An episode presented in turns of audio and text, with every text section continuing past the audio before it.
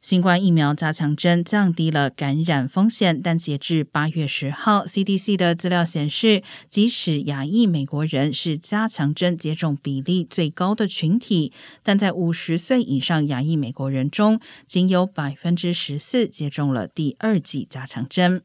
第二剂加强针可以为高风险人群提供额外防护。为此，联邦工卫部推出 “We Can Do This” 新冠肺炎公益教育活动，希望提高全国各地的疫苗和加强针接种比率。如需获取更多疫苗相关资讯或寻找疫苗接种地点，可以上网浏览网站 vaccines.gov。